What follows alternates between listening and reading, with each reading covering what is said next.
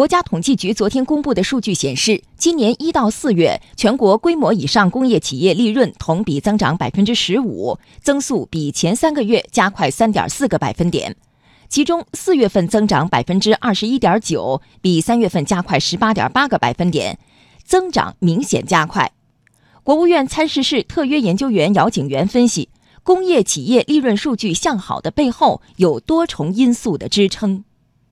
现在整个工业增长速度是在逐步的稳中有进。第二个就是价格，现在 PPI 涨幅应当说还是在百分之三以上，所以涨价也就形成了企业收入。再有一个就是成本下降，减税清费，千方百计的为企业减负，降低成本。现在看今年一到四月份，整个企业的生产成本都是有所回落下降的。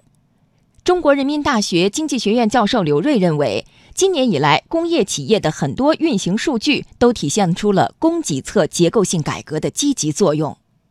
供给侧结构性改革到目前为止进行了差不多三年了，总体上成效比较明显，一个就是整个规模以上的企业的利润是增加的，利润增加的背后呢，就是它的成本的降低和营收的正增长。再一个呢，就是它的债务在减少。这次的数据里边，国有的这一块的资产负债率啊，已经降到了百分之六十以下了，还不错。过去一直担忧的企业负债率过高的问题啊，在供给侧去杠杆的政策的推动下呢，应该说是成效比较明显了。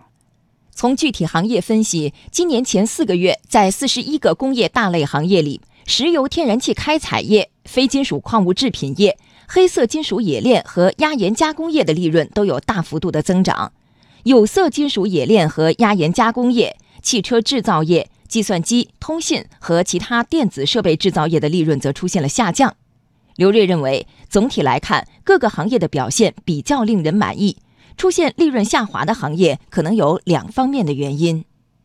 一种呢，就是上游工业，它是属于去产能、去库存的行业，结构性调整，它的营收都是下降的，导致它的利润呢也下降。还有一类呢，这里边比较明显的是计算机及通信设备制造业，它的主营收入和营收啊都是增加的，利润是减少的。这个的原因我分析一下是成本的上升，就是说它这个行业这一到四个月的在解决去成本这个当中啊，工作可能做的不是很到位。